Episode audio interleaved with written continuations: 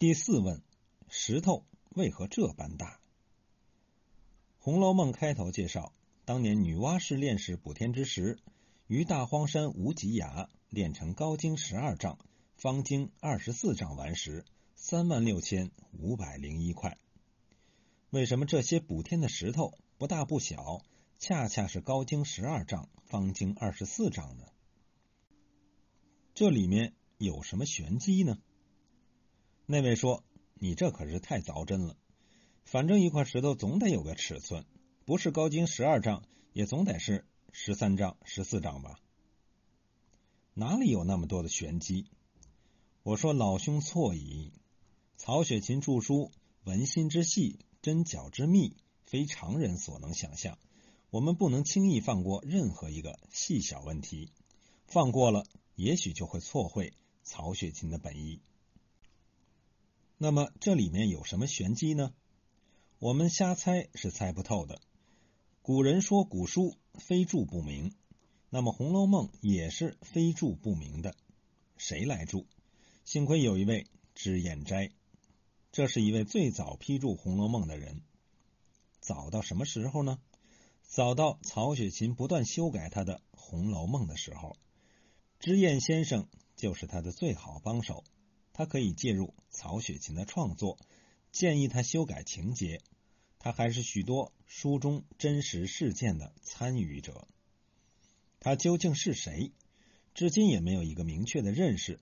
有人说他是曹雪芹的叔辈，有人说他是曹雪芹的堂兄弟，也有人说他就是《红楼梦》中的史湘云。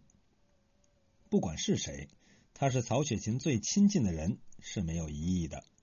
他最早为《红楼梦》加批，《红楼梦》当初以抄本的形态在世上传播时，没有署作者曹雪芹的名字，而是以“脂砚斋重评石头记”这样的名字面世的。有了他的批注，我们才能约略的猜想一下书中无数的谜。比如，在这高经十二丈之下，脂砚就批道：“照应十二钗。”在方经二十四丈之下，脂砚又批道：“照应负十二钗。”这一下不禁使我们恍然大悟，原来这石头的尺寸与书中所描写的人物数目大有关联。我们都知道，《红楼梦》还有一个书名叫做《金陵十二钗》。贾宝玉在太虚幻境见到的册子，听到的曲子。也都点出了这金陵十二钗，本是金陵城中最出色的十二名女子，也即书中所着重描写的十二个主要人物。这里面包括贾家、元宁、叹息四姐妹，包括宝钗和黛玉、湘云、妙玉、凤姐儿和李纨、秦可卿和巧姐儿等等。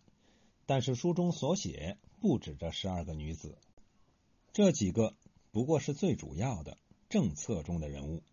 在太虚幻境薄命司中那些册子中，除了正册，还有副册、又副册。那么《红楼梦》一书一共写了三十六个女子，恰合《水浒传》中所谓天罡之数吗？回答是错也，也是据脂砚斋批语介绍。这部书的最后一章情榜，把书中所有人物列入大半，整整是一百零八名。那么这金陵十二钗就整整是一百单八钗了。为什么会出现这个数字？当今红学泰斗周汝昌先生做了详细的解答。薄命司中的人物不仅有正册、副册、再副册，还有三副、四副等许多层。那一个“副”字是统称。不是单指，那么究竟多少层呢？大约八层。为什么会出来这个数字？玄机就在那块石头的尺寸。既然那石头的方经二十四丈，照应副差，那么石头共四个边，每个边二十四丈，就是两个十二，四个边正好是八个十二，加上那正册中的十二钗，就出来了一百零八这个奇妙的数字。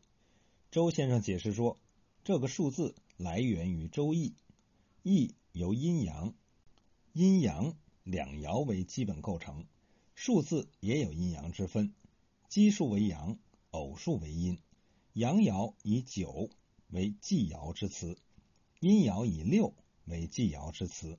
六的倍数即是十二，所以在我们中华文化中，九是阳数之极，十二为因数之最。把这两个数字相乘，恰好是一百零八。你说奇妙不奇妙呢？说它奇妙还不止于此，它还与我们熟悉的另一部著名古典小说《水浒传》有了关系。